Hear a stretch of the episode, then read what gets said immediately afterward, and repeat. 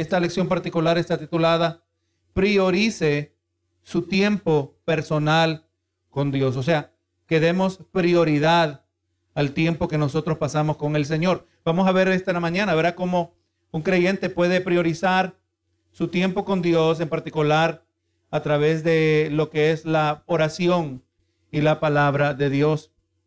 Todo, hermano, lo que nosotros hacemos va a ser moldeado, va a ser profundizado, va a ser impactado por el conocimiento que poseemos o el conocimiento que no conocemos o no poseemos de la palabra del Señor.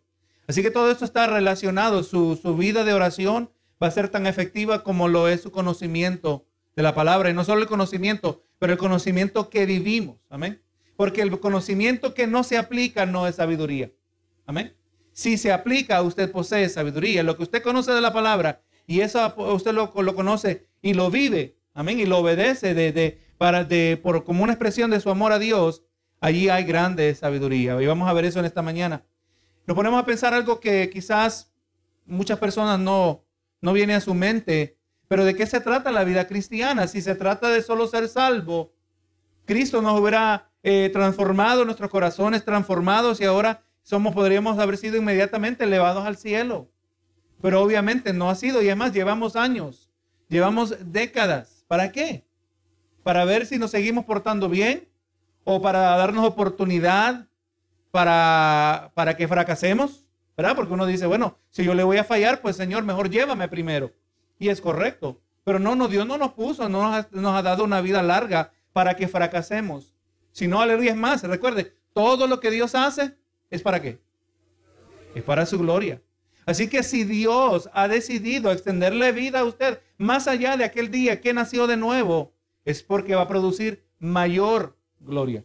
Amén. Va a producir mayor gloria a Dios. Cuando Dios quiere que su pueblo ore, todo cuánto debemos orar, todos nosotros debemos orar. ¿Cuánto debemos orar? Continuamente, frecuentemente. Toda oportunidad que se nos ocurre, estamos incluyendo más y más de Dios en nuestra vida. Dios ya era parte. Lo que a nosotros nos conviene es que sepamos que Él es parte. Entre más reconozcamos a Dios y oremos a Él. Benito Jesús, ¿qué pasa? Dios va a hacer sus propósitos. Usted sabe que Él va a hacer en la situación de fulano, Él va a hacer lo que Él iba a hacer de todas maneras. Porque Él ya lo decidió antemano, pero ¿por qué debemos orar? Porque cuando oramos, el Señor es glorificado. ¿Por qué? Porque ora usted, oro yo, estamos orando y Dios contesta la petición. Esto produce mayor gloria para Dios, ¿verdad que sí? Es bueno que Dios sea glorificado. Es bueno para nuestras vidas que Dios sea glorificado. Eso produce el mayor bien, el mayor bienestar. Cuando Dios es elevado a su mayor lugar, cuando Dios se reconoce.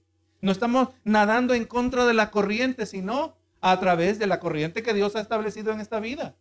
Cuando vivimos para la gloria de Dios, no vivimos en oposición. Por eso es importante que nosotros pasemos tiempo y como dice así el tema en esta mañana, que prioricemos nuestro tiempo personal para con Dios. Escuchaba eso mismo esta mañana un pastor hablando de esto. Decía, te pones a pensar, dice, que todo el mundo, el, el, sistema en el cual vivimos, eso referimos al mundo, no simplemente al planeta, pero la cultura, la política, todo está diseñado para proveerle a usted alternativas eh, aparte de Dios. Si usted se pone a pensar, hermano, aleluya, hay muchos que le sugieren cómo usted puede vivir su vida y nunca le hablan de Dios. ¿Verdad que sí? No, no, mira, eh, tú tienes que buscar el éxito. Tienes que ser inversionista. No, no, tú tienes que ser libre de la esclavitud del trabajo de 8 a 5, dicen así, ¿verdad? Tienes que ser libre de la esclavitud del trabajo. Hazte tu propio dueño de compañía y así por el estilo. No, no, gloria a Dios. Todo eso es buscando satisfacción aparte de Dios. Amén. Aleluya. Y por eso nosotros necesitamos venir a la casa de Dios para ser recordados de lo que debe ser prioridad. Amén. Dios debe ser prioridad. No lo dijo Jesús, más buscad primero. ¿Qué? El reino de Dios. Más buscad primero el overtime. Más buscad primero el buen plan médico. Más buscar primero eh, tener buena vivienda y buen carro. No, no dice eso. Buscar primero el reino de Dios y su justicia. Y, las cosas que nosotros necesitamos nos serán añadidas. O sea, que, que, cuando usted sigue el orden que Dios ha establecido, Dios le va a suplir. Y hermano, y Dios no suple escasamente. Dios nunca es, es, Él no es mezquino. Dios nos da las cosas en abundancia. Número uno, primero nos va a que apreciemos lo espiritual. Y cuando tengamos aprecio de lo espiritual en abundancia, allí donde verdaderamente podremos aprovechar y apreciar lo material que Dios quiera darnos en nuestras vidas. Pero gloria a Dios, tenemos que poner prioridad.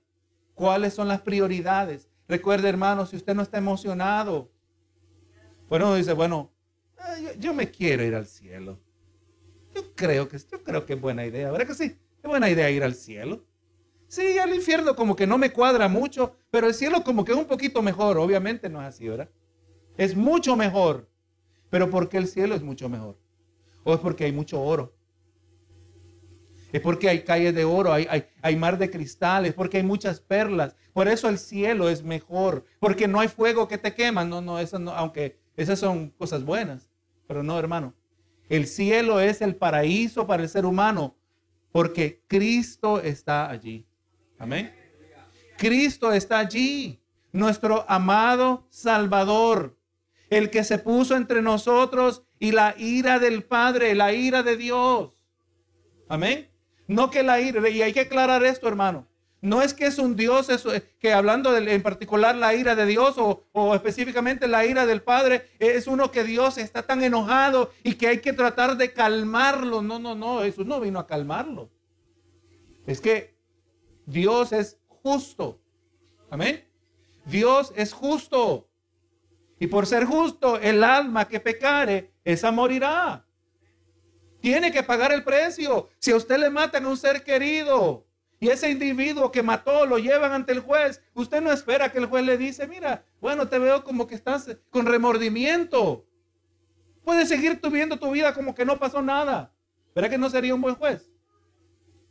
Pero entonces Dios en su misericordia, la única manera que puede perdonar al pecador para que escape de la futura condenación y eterna e inescapable es que ese pecado, el precio, alguien lo iba a pagar. Y Cristo no fue obligado a hacerlo, sepa. Cristo lo hizo por nosotros. Amén. Dice la palabra, por el gozo puesto delante de él. El gozo que tiene Jesucristo ahora viéndolo a usted aquí en esta mañana. Amén. El gozo que, eh, que, Él puede, el gozo que hay en el corazón de Cristo viéndolo a usted teniendo esa paz que solo Él le puede dar. Teniendo la paz que viene porque usted sabe que sus pecados han sido borrados, sus pecados han sido limpiados por cuanto su confianza está y continúa siendo puesta en Cristo. ¿Cómo nosotros no vamos a concebir un cielo donde la recompensa es Cristo mismo? ¿Usted no cree que quisiéramos tener una, deberíamos tener una larga conversación para decirle al Señor en persona, cara a cara? Pero no, no tenemos que esperar para entonces. Lo podemos hacer ahora, ahora, cuando damos, como dice el tema, dando prioridad a nuestro tiempo personal con Dios. La vida cristiana se trata de acercarnos a Cristo. Amén. Acercarnos a Cristo en esencia, acercarnos a Dios. Amén.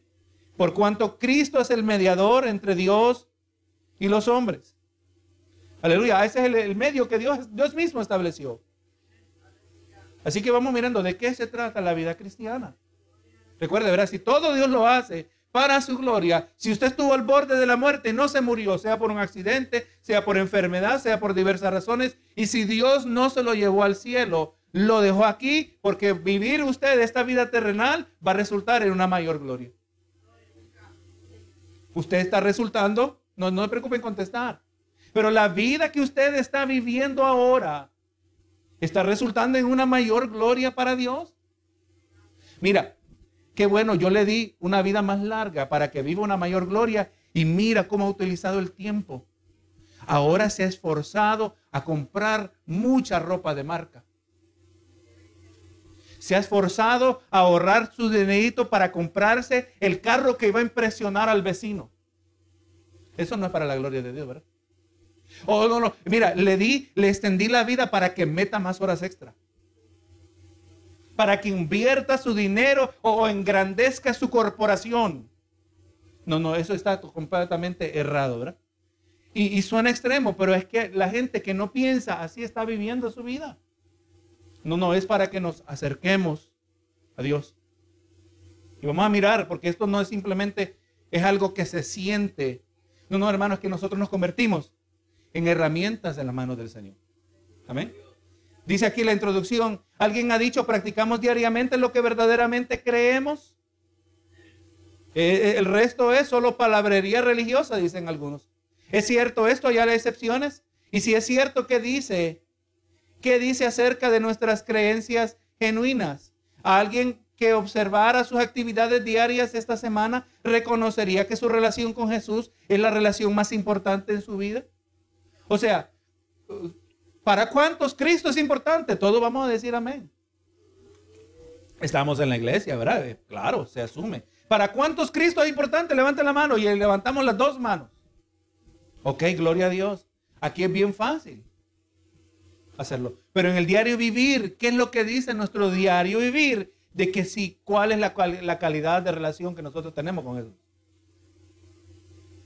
Porque le voy a decir, hermano, el verdadero cristianismo es el que se vive allá del momento que sale por esas puertas. Allí está el verdadero cristiano en usted. Amén. Aquí yo me emociono junto con mi hermano. Aquí yo me animo, especialmente cuando se está transmitiendo la palabra y está llegando aquí, nos comprometemos de todo. Señor, te entrego toda mi vida. Pero cuando ya vienen las, las presiones del diario vivir, ahí se muestra de lo que verdaderamente estamos hechos. Y eso es algo que tenemos que llevar en mente. Dice la verdad central. Nos acercamos a nuestro Señor a medida que leemos la palabra y oramos día tras día. Así que vamos a ver, hermano, que cuando se trata de la vida cristiana, nuestra meta no es una meta que se está moviendo. No es una meta que entre más nos acercamos, más se hace distante. No, no. La meta está, eh, eh, se puede rayar y se puede ver, se puede ver nuestro progreso. El asunto es, hermano, que en la, en la mentalidad que antes teníamos, en la mentalidad que antes se nos enseñaba, por ejemplo, yo le pregunté a un pastor, el pastor me decía, este, es que Jesús dijo que mayores obras que Él hizo haremos en su nombre. Y yo le pregunté, hermano, ¿alguna vez usted ha visto eso? Él me dijo, no.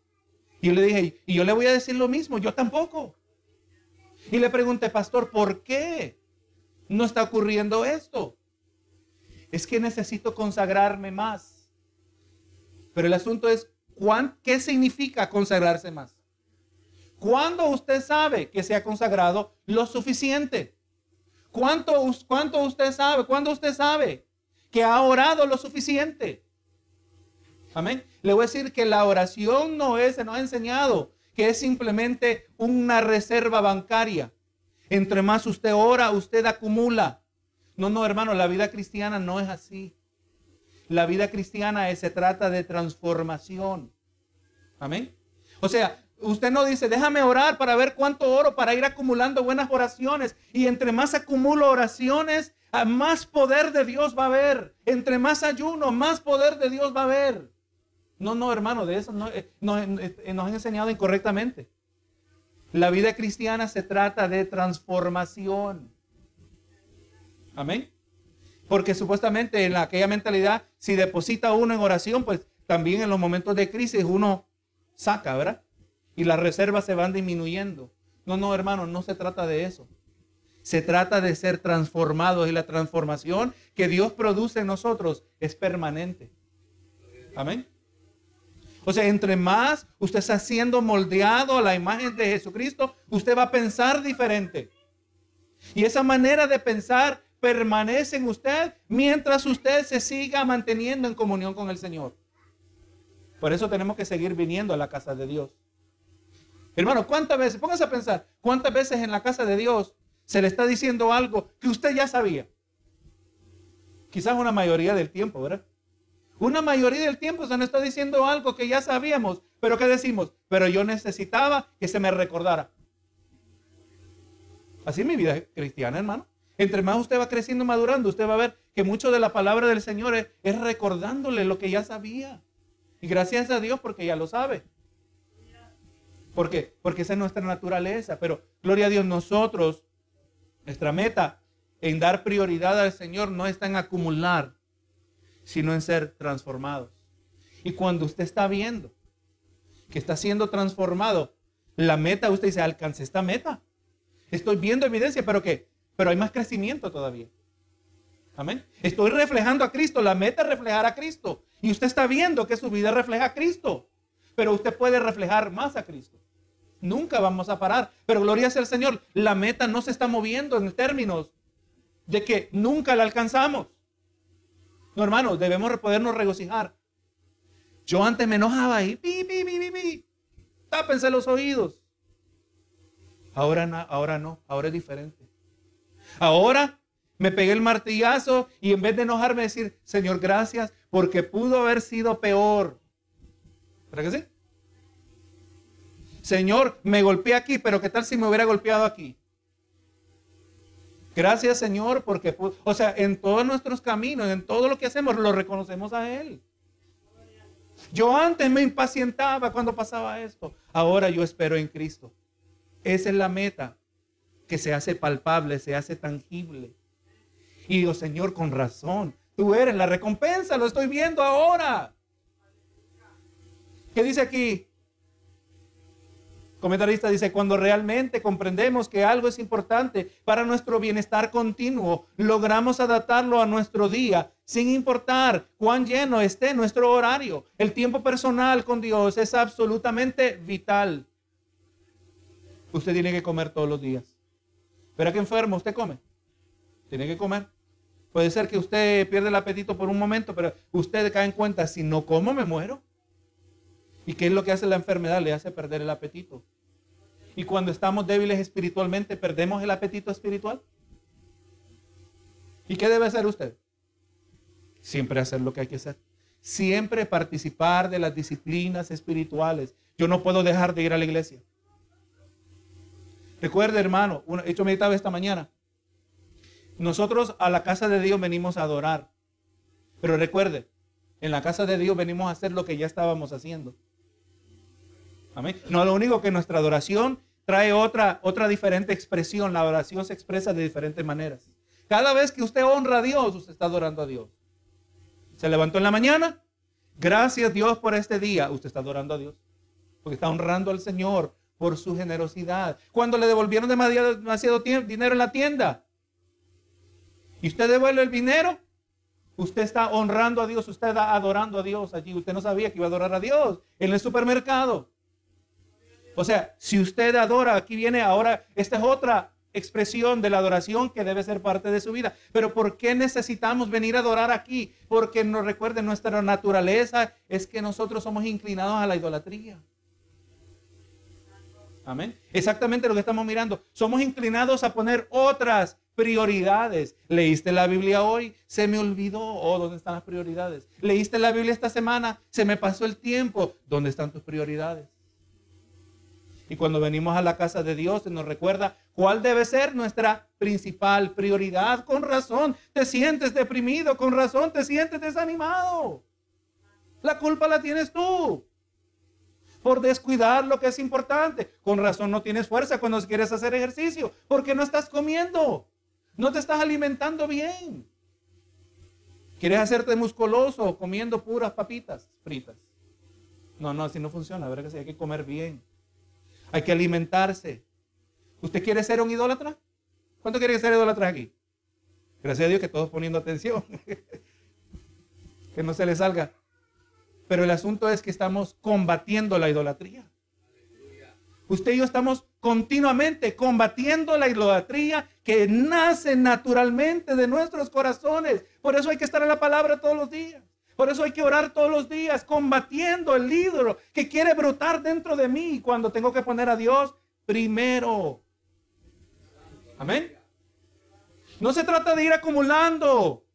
No, se, trata de seguir, de ir siendo, de seguir siendo transformado. Entre más transformado, más fuerte usted va a ser para combatir la idolatría que existe dentro del corazón de cada uno de nosotros. Y, mire, hermano, no he mencionado ni el diablo. Amén. Indudablemente. Esto está luchando principalmente contra usted mismo. El diablo lo que hace es que él explota, él se aprovecha de lo que hay débil en usted. Así que prioricemos. Hermano, Dios nos creó para hacer una relación con Él. Y la necesidad de esta relación está arraigada en nosotros, lo reconozcamos o no. Este pastor, y esta, esta predicación que estaba escuchando esta mañana no, no la coincide, me estoy dando cuenta que coincide con el tema de esta mañana. Pero este pastor estaba diciendo, Dios no nos hizo para adorar, Dios nos hizo adoradores, que es diferente. Amén. Dios no nos hizo para que una de nuestras funciones sea adoración. No, no. Dios nos hizo que nuestra existencia es adoración. Todo ser humano adora algo. ¿No es así?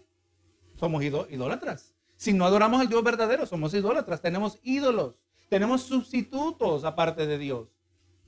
Pero no, gloria a Dios, nosotros fuimos hechos adoradores. Esa es nuestra realidad y así en esta lección pues descubriremos razones espirituales, veremos precedentes bíblicos y compartiremos sugerencias prácticas para priorizar el tiempo personal con nuestro Creador. Idealmente esto se volverá tan reflexivo como cepillarnos los dientes, beneficiándonos a nosotros mismos y a quienes nos rodean. Mire un niño versus un adulto. Yo creo que si usted viene a un adulto y le dice, mira, te cepillaste los dientes, pero es que ahí hay un problema grande, ¿verdad que sí? No le enseñaron. Oye, mira, yo sé que tienes 30 años, pero hay que peinarse. Hay, que bañarse, hay que decirle a alguno, ¿verdad? Te cepillaste los dientes. ¿A quién se le dice te cepillaste los dientes normalmente? A los niños, a los inmaduros, ¿verdad que sí? Pero eventualmente el niño va madurando hasta el grado que ya no hay que decirle. Benito Jesús. Así también, hermano, usted tiene que ser maduro al grado que ya no hay que decirle que lea la Biblia. Amén. Que no hay que decirle que ore. No como, recuerde, no como los requisitos religiosos con los cuales todos tenemos que ser partícipes. No, no, hermano, es que esto es para nuestro bienestar. Es para, para facilitar esa transformación. Porque si se trata de lo que nosotros necesitamos corregir en nuestra vida, es para que escucháramos predicaciones las 24 horas del día. Hay mucho que corregir, le voy a decir. Pero no podemos pasar escuchando predicaciones. Y además, déjeme aclarar. La, la predicación no se va arriba de la palabra. La predicación y la enseñanza aclara la palabra. La autoridad es la palabra. Así que cuando usted se va a la palabra, Dios le está hablando a su vida. Aunque no le estén predicando 24 horas al día. Y qué tremendo es que cuando usted lee la palabra y Dios le dio un alonazo de oreja, le dio una regañada fuerte con su palabra, que usted se vio confrontado, que usted está viviendo contrario a lo que la palabra dice. Ahí usted no puede decir, mira, el pastor lo dijo por mí. ¿Es que sí? Claro que lo dijo por él, pero lo dijo Dios. Eh, le digo, hermano, como pastor a veces me ha tocado venir a algún hermano y digo, hermano, y yo, Señor, dame sabiduría, porque siempre confrontar algo negativo en la vida de la persona es, difícil. Y la persona quizás no lo va a recibir. Y, cuando yo llego y le voy a hablar y el hermano y la hermana me dice, hermano, fíjese que yo estaba leyendo la palabra y entendí que necesito corregir esto. Y yo digo, wow, Señor, no tuve que hacer nada. La palabra nos corrige.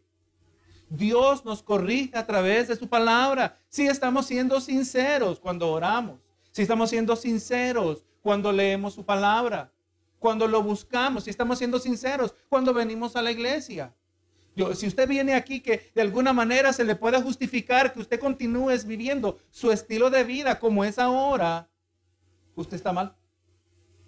Aquí no venimos justificándole a nadie que siga como sigue. Es más, Usted, ni, usted ni yo podemos seguir como estamos. Tenemos que seguir acercándonos a Dios. Tenemos que crecer en santidad. Conforme a la palabra del Señor, vamos mirando que esto no es algo que no se puede describir. Por ejemplo, le preguntan a una persona, esto es algo que se ha encontrado. Se le pregunta a la gente, se ha hecho una encuesta a las iglesias, ¿qué es mundanalidad? No sabían definir mundanalidad. Si no sabe definir mundanalidad, mucho menos la va a poder identificar en su propia vida. ¿Qué cree usted? ¿Cree que sí? Pero si no sabe definir mundanalidad, al mismo tiempo tampoco va a saber definir santidad, que es el otro lado. En mundanalidad es un amor por las cosas del mundo. Estoy aquí en la iglesia, estoy aquí cantando, pero yo estoy mirando hacia afuera lo que me estoy perdiendo. un amor por el mundo.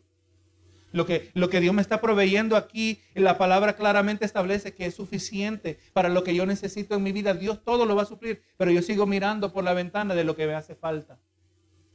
Mundanalidad. No tiene que estar perdido, desenfrenado. No, no, el corazón está en otro lugar. ¿Verdad que sí? Así que hermano, nosotros tenemos que saber identificar lo que significa estar consagrado al Señor. Y una de las cosas que vamos a mirar si vamos a continuar en esta meta algo que debe estar presente en nuestras vidas, es una pasión por Cristo. Salmo 63, vamos a ver aquí, las, considerar las palabras de David. Vamos a estar considerando los versos 1 al 6. Dios, Dios mío, eres tú, de madrugada te buscaré. ¿Por qué de madrugada? Porque madrugada es donde las líneas espirituales están más claras porque hay menos interferencia espiritual. No, no, no. De madrugada es porque es lo primero que se hace, ¿verdad? Es porque hay prioridad. De madrugada te buscaré.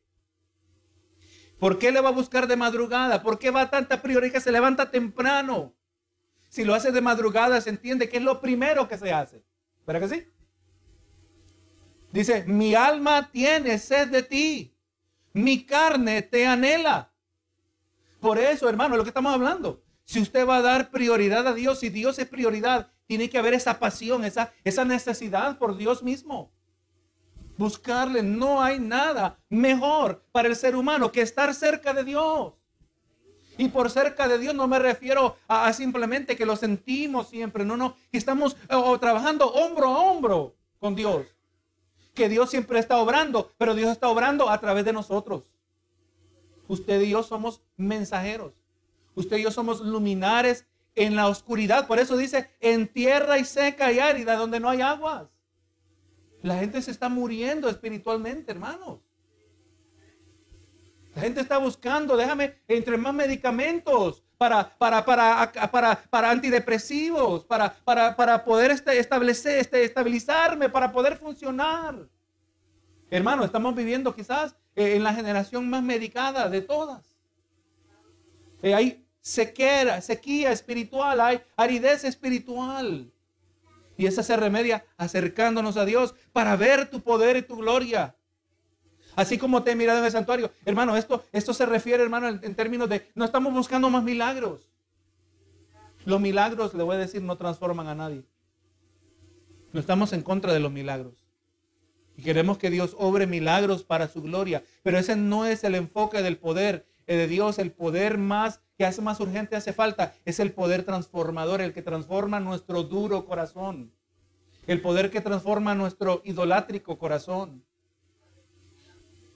Dice, porque mejor es tu misericordia que la vida. Mis labios te alabarán, así te bendeciré en mi vida. En tu nombre alzaré mis manos como de meollo de grosura será saciada mi alma, y mis labios de júbilo te alabarán.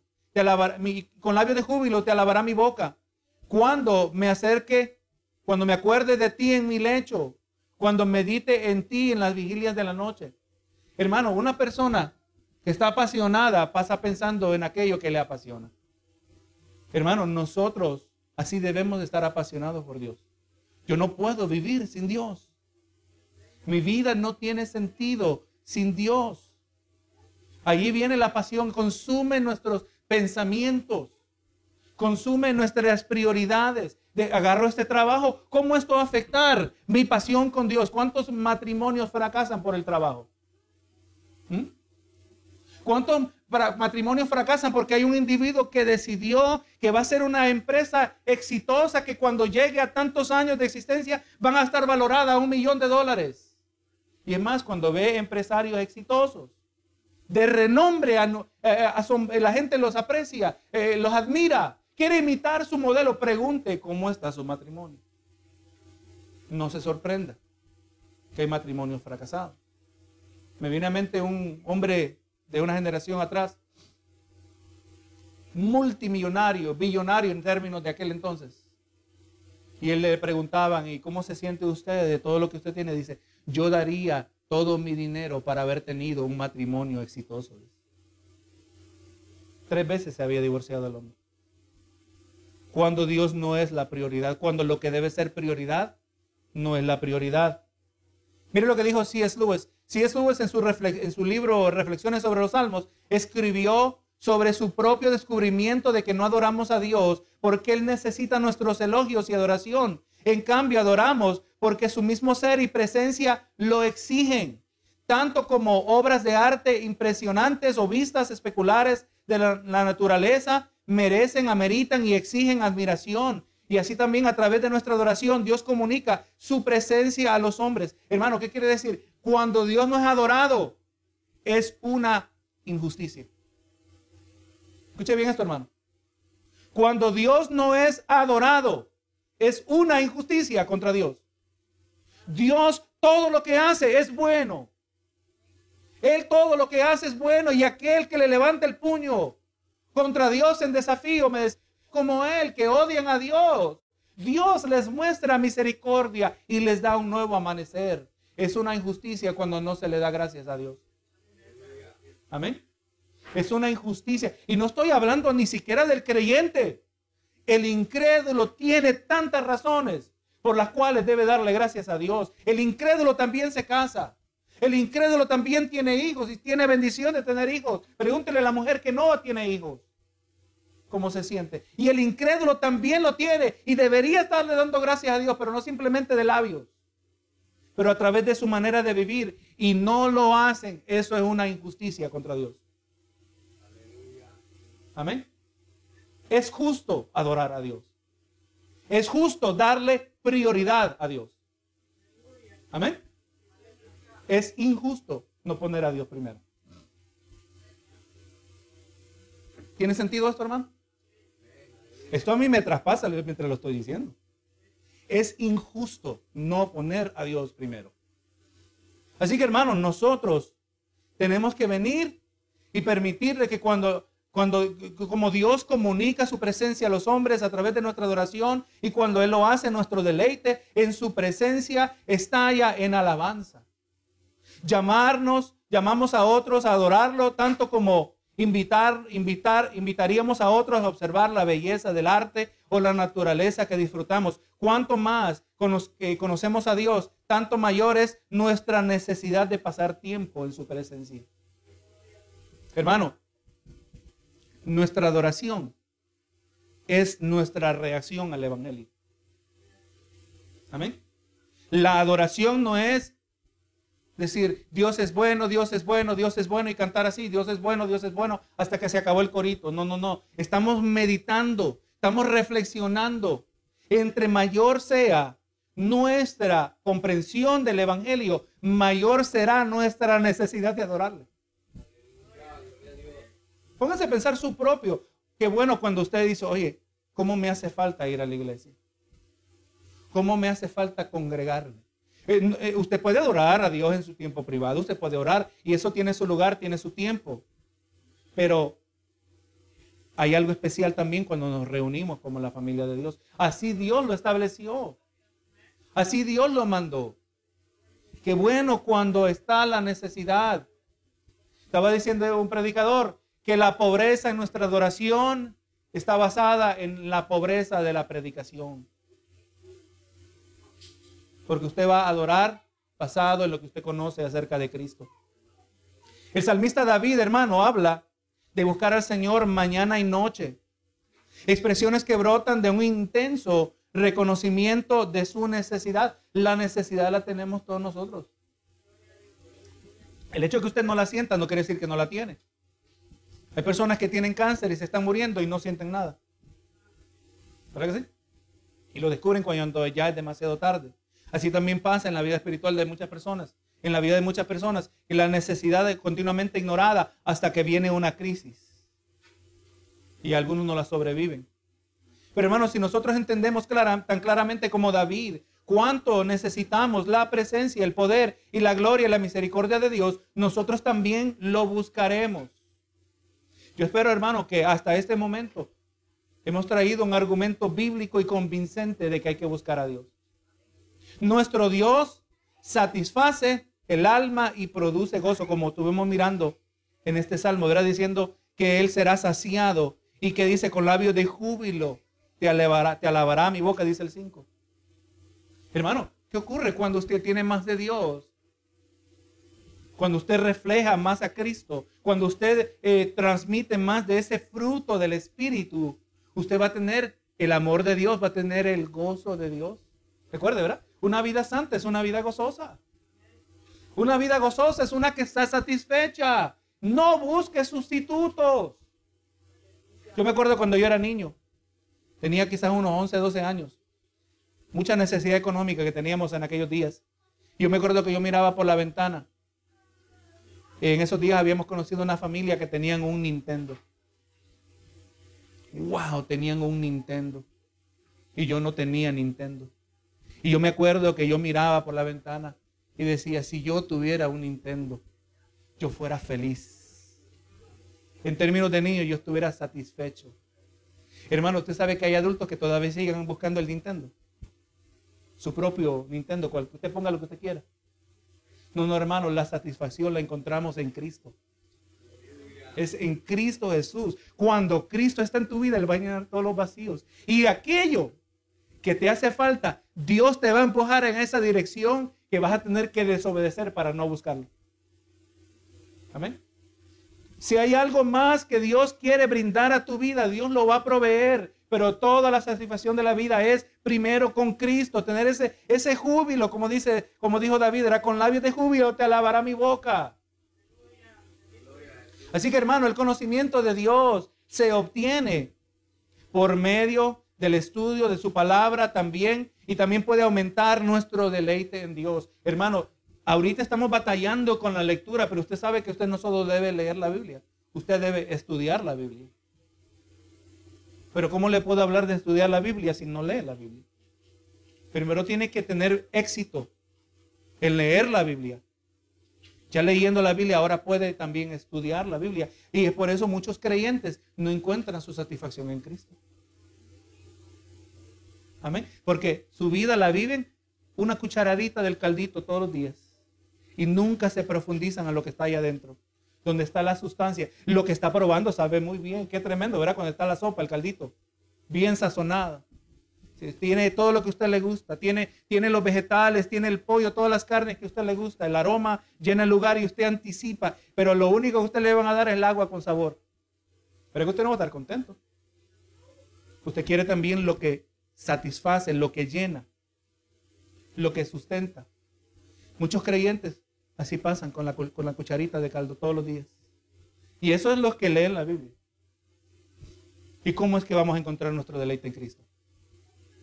Tenemos que estudiar. Estudiar es un compromiso con el Señor. Aleluya, pero ¿qué pasa? Cuando nosotros tenemos este desconocimiento a través del estudio, produce, aumenta nuestro deleite en Él y fomentando la sed de Él. O sea, y este es un asunto, esta es una sed que usted quiere tener. Entre más usted busca de Dios, entre más usted se acerca a Dios, más va a querer de Dios. ¿Quién apreciará más una comida exquisitamente preparada? ¿Un chef o un comensal normal? Pónganse a pensar alguien que todo lo sazona a pura sal. Hay gente que sí, ¿verdad? Con tal tenga sal. ¿Y usted lo va al restaurante? Oye, le hace falta sal. Pero el chef dice, no, no, es que hay una variedad de otros, de toda clase de sazonamientos. Mira, y, el, chef está entrenado y es más, cuando ve una comida bien preparada, dice, oye, le echaron de esto. Pero el que solo le echa sal, ni cuenta se da la de la diferencia, ¿verdad? Así de la misma manera, ¿qué corazón se exaltará más al escuchar una sinfonía bien interpretada el, de un, el, de un músico o el de un oyente inexperto.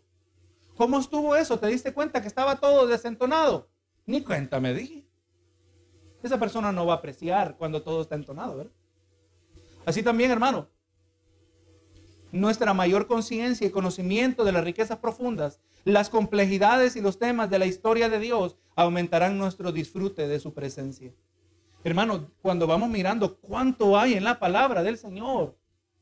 Meditaba esta misma mañana. Veníamos en el camino, es más.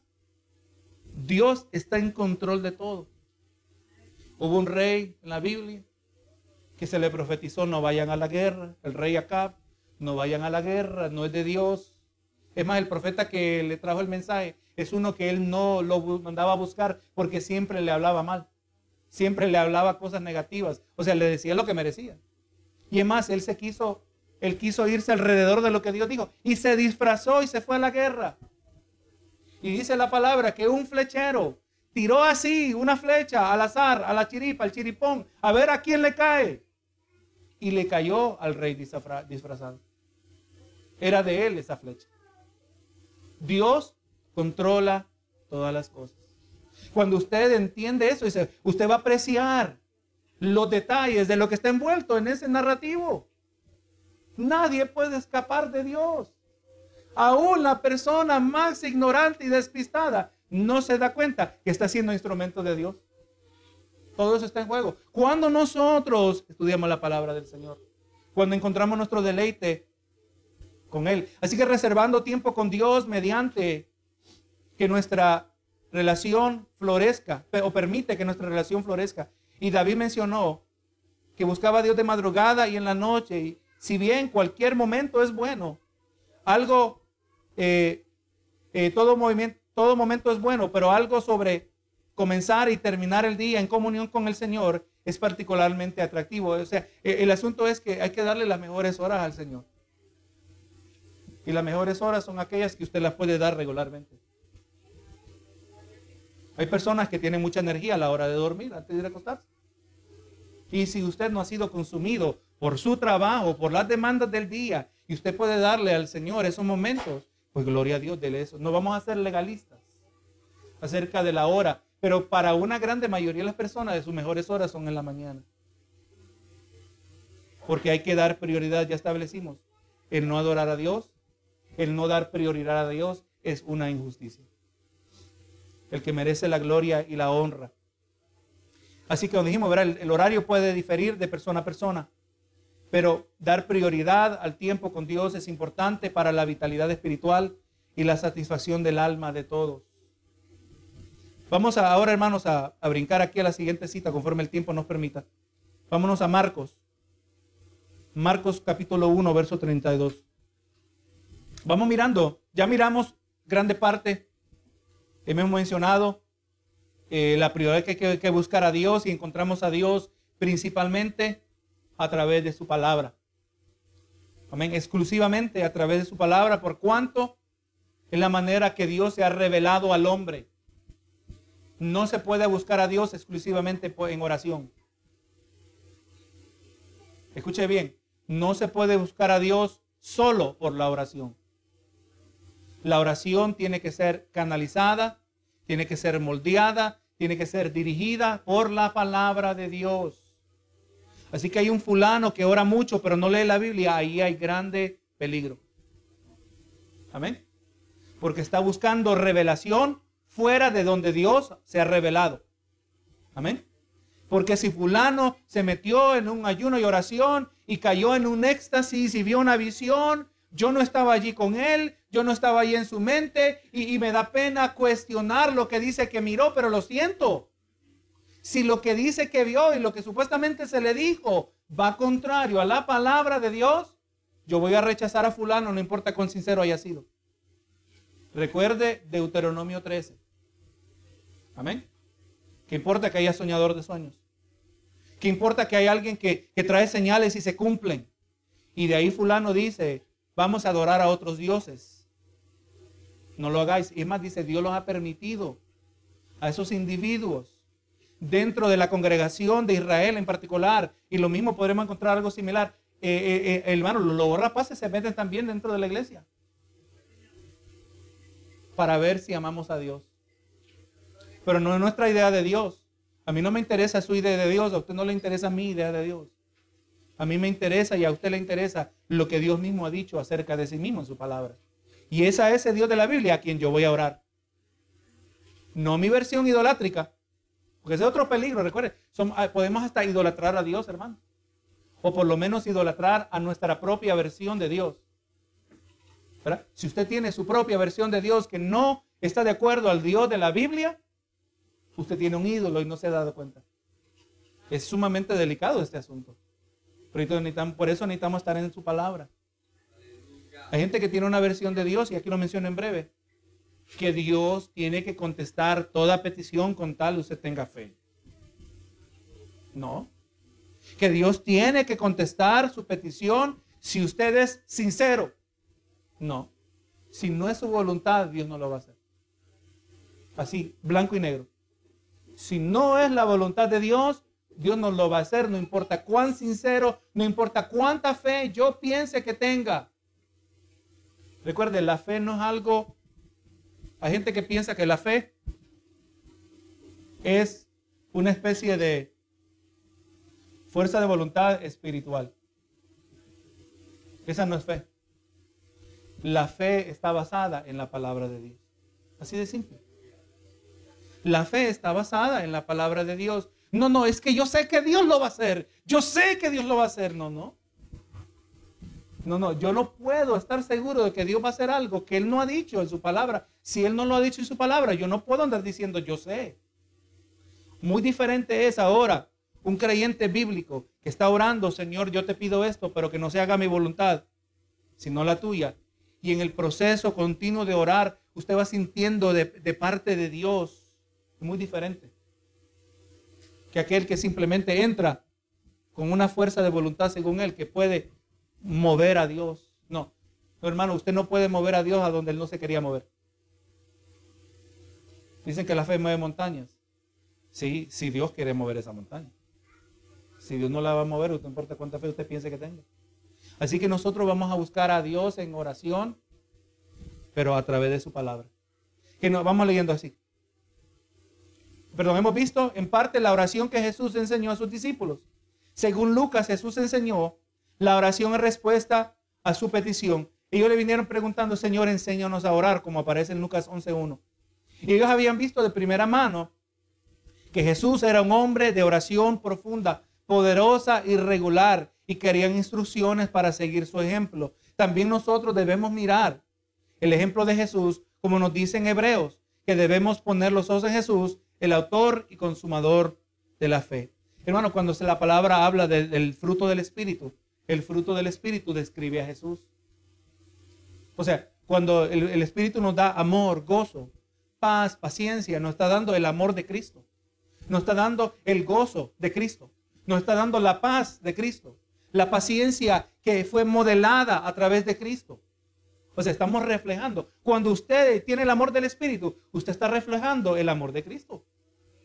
No es su propia versión.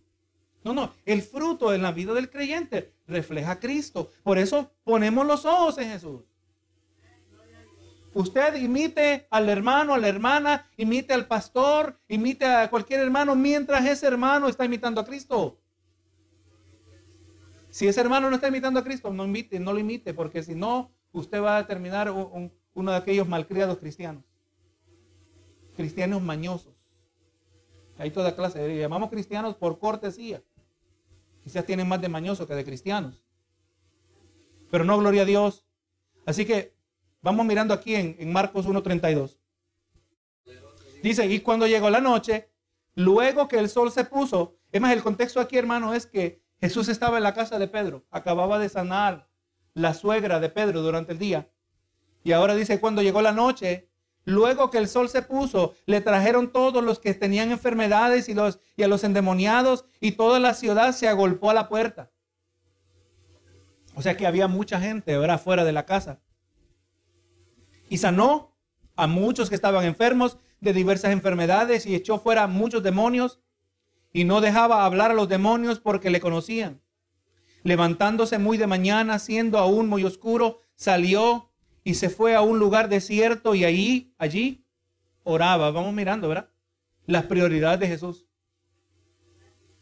La prioridad de Jesús de pasar tiempo con Dios. Dice, y le buscó Simón y los que con él estaban, y hallándole le dijeron, todos te buscan.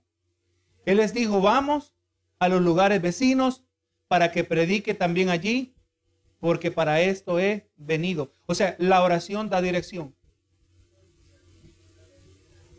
Hay algo, quisiéramos que pudiera abrir la Biblia.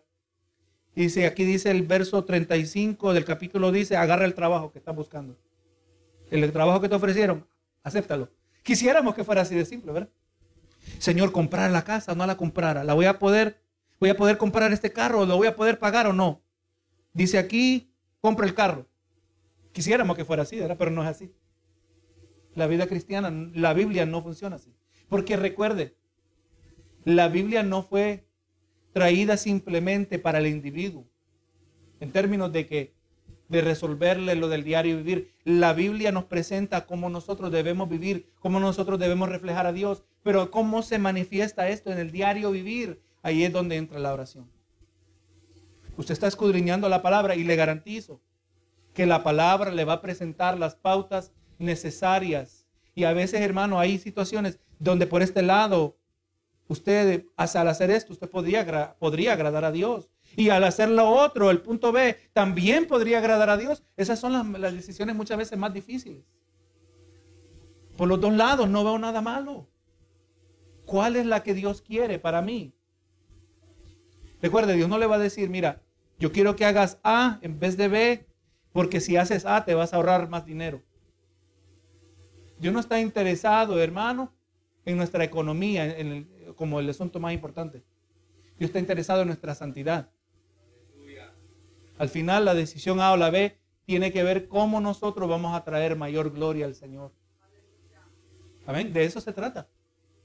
Entonces en la oración, usted va a ver, gloria a Dios, cuando practicamos la oración, vamos mirando cómo se hace más y más claro el camino que nosotros tenemos que llevar. Me viene a mente lo que dice en Romanos capítulo 12. Mire cómo lo dice. No os conforméis, dice el verso 2, Romanos 12, 2. No os conforméis a este siglo.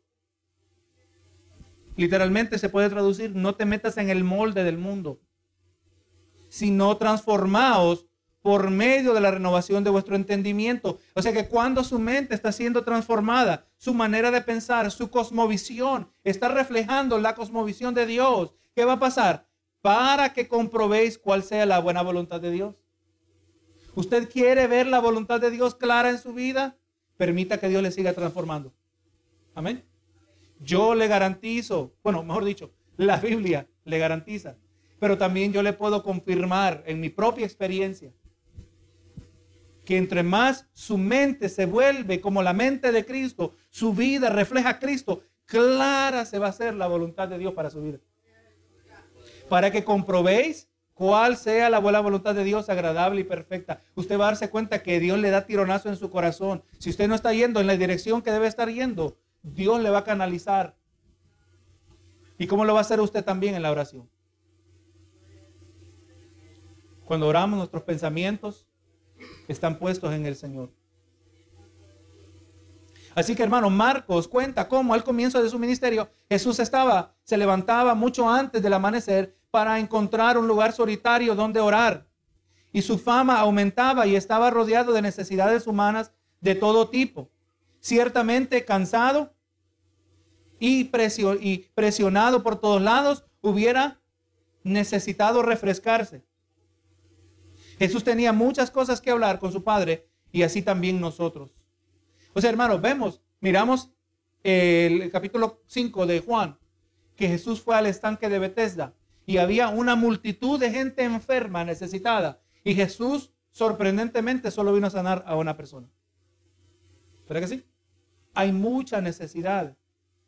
Pero el hecho que hay mucha necesidad en las personas no quiere decir que estamos llamados a suplir toda necesidad. Y aquí vemos algo similar, aquí en Marcos, porque se agolpó una multitud y estaba dentro de la voluntad de Dios a sanar a muchos y libertar a muchos de, de sus demonios. Pero ahora Jesús se fue a orar y la gente que no fue atendida el día anterior quería que le dieran seguimiento y Jesús no hizo eso.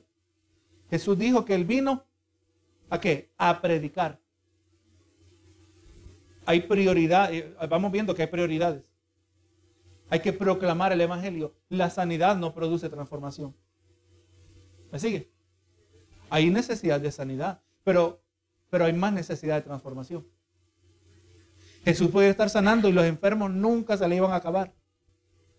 Nunca iba a terminar. Humanamente se podía desgastar yendo de una ciudad a otra si se cansaba. Solo yendo a predicar, imagínense. pasando horas y horas y horas. Pero no, no, no podemos perder el enfoque de lo que es importante. La oración nos ayuda a recordar. Pero dice aquí, la, la, la oración es comunicación con Dios, tanto hablando como escuchando. Está destinada a ser una conversación bidireccional, no un monólogo, o sea, es doble vía cuando estamos hablando con Dios. Pero sepa, hermano, y meditaba algo que ah, yo recuerdo que a mí se me enseñó en alguna ocasión. Cuando ores, me enseñaban. Quédate ahí calladito. Quédate calladito, quédate quieto, a ver qué Dios va a hablar.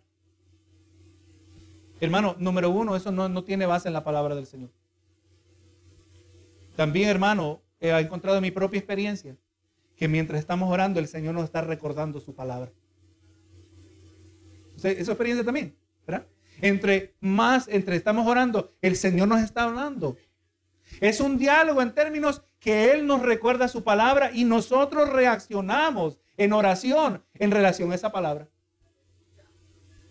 Gloria a Dios. O sea que entre más usted tenga de la palabra de Dios, más de la palabra de Dios va a aparecer en sus oraciones. Y no solo usted va a estar hablando con Dios, pero Dios le va a estar hablando a usted. Y usted va a estar reaccionando a lo que Dios le digo. Así es, hermano. Y yo no sé usted, hermano. Pero yo he, encontrado que mis oraciones más en las cuales he encontrado el mayor beneficio. las oraciones que más han resultado, que satisfacen mi alma, son aquellas donde Dios ha firmado su palabra. No simplemente es que siento que todo va a salir bien. Es que cuando yo oré, Dios me hizo sentir. No, no es simplemente un sentir, porque un sentir se puede equivocar. Uno se puede equivocar. ¿Alguna vez usted se ha levantado y durante el día tiene un profundo presentimiento de que hoy va a pasar algo malo? ¿Le ha pasado a usted? A mí me ha pasado. Y uno quisiera pretender que tiene ese sexto sentido para detectar estas cosas. Y resulta que el día no pasa nada. Por eso no nos podemos ir en lo que sentimos. Amén. Tenemos que basarnos en lo que sabemos. Su palabra. Ahora, si usted salió de su oración diciendo, yo sé que todo va a salir bien, pero de ahí me dice, porque la palabra dice que sabemos que los que aman a Dios, todas las cosas obran para bien. Entonces ya eso es totalmente diferente. Porque ahora su sentir está basado en una realidad que Dios ha declarado en su palabra. Pero esa realidad no tiene anclas si usted no conoce la palabra. Por eso debemos saturarnos. Como dijo el salmista, aquí él dice el Salmo 1, verá que aquí hay hombre que es un hombre que es bienaventurado. Y una de las cosas que dice, nos dice las cosas que no anda haciendo, las cosas malas que no hace, pero nos, también nos dice lo, lo bueno que hace. Dice, y en la ley de Jehová está su delicia. Y en su ley medita de día y de noche. Hermanos, tenemos que saturarnos. Dice en Colosenses que, que, la palabra de Cristo more abundantemente en nosotros. Eso se refiere que la palabra debe saturarnos.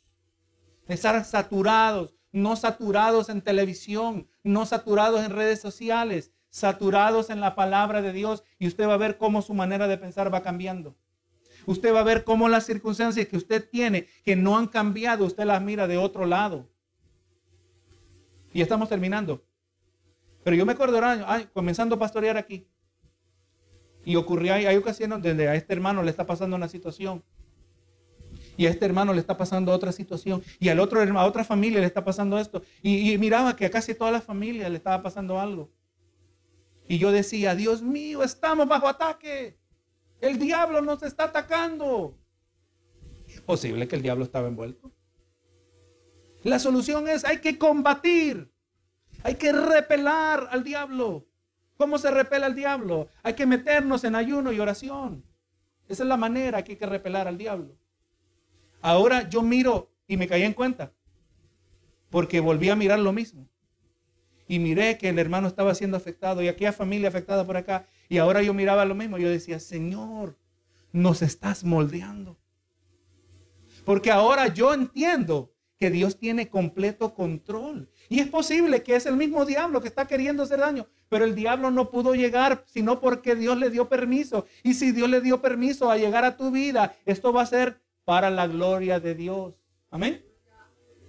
Para la gloria de Dios. ¿Qué más malo que lograr que Cristo fuera crucificado? ¿Qué más malo que la injusticia que se hizo contra Jesús? Pero Cristo sufrió para qué? Para la gloria de Dios. Ahora yo miro las mismas circunstancias y ahora digo, gloria a Dios, nos estás moldeando. ¿Por qué? Porque es que ahora el enfoque no es el diablo, el enfoque es Cristo. Usted puede ver las mismas cosas desde una perspectiva completamente diferente. Y ahora le doy gracias a Dios. Ahora yo ya no voy a venir a usted a decirle, hermano, vamos a, meter, no estamos diciendo que no hay que ayunar, no estamos diciendo que no hay que orar, pero hay que, hay que darle su lugar correcto. Pero ahora mi trabajo es en oración, ayudarle a usted a implementar la palabra del Señor. Ahí está la victoria. Amén. Y Dios va a respaldar, hermano, cuando nosotros hacemos aquello que nos ha pedido hacer. O sea, mire por un lado, la palabra de Dios es altamente persuasiva. O sea, usted dice, es verdad, la palabra lo dice. Pero ahora bien, Dios le trae ahora a otro nivel, donde usted lo siente en su corazón. Ahora no solo lo entiende intelectualmente, pero lo entiende internamente, que no está tranquilo hasta que hace aquello que Dios le ha mandado. Amén. O sea, cuando ponemos a Dios primero, cuando ponemos a Cristo como el centro, nuestro enfoque, todo lo otro que tiene importancia se va poniendo en su orden automáticamente. Todas las cosas serán añadidas. Todas las cosas que necesitamos. Habrá que mirar el contexto de ese pasaje. nuestras necesidades terrenales Dios las va a ir supliendo. Esto no quiere decir que nos vamos a ser monjes y nos vamos a ir a un convento. No, no. Estamos viviendo, o sea, hay que trabajar, hay que recordar que el trabajo no es, no es un castigo de parte de Dios, es una bendición de parte de Dios. Y Dios permite que trabajemos, trabajemos para la gloria de Dios.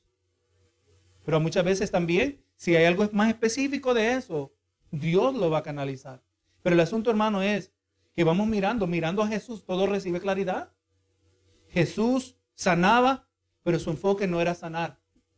Su enfoque era traer un mensaje que llevara a las personas al arrepentimiento. Es más, cuando arrestaron a Juan el Bautista y cuando él fue ya muerto, la palabra nos dice que Jesús ahora empezó a decir, arrepentíos.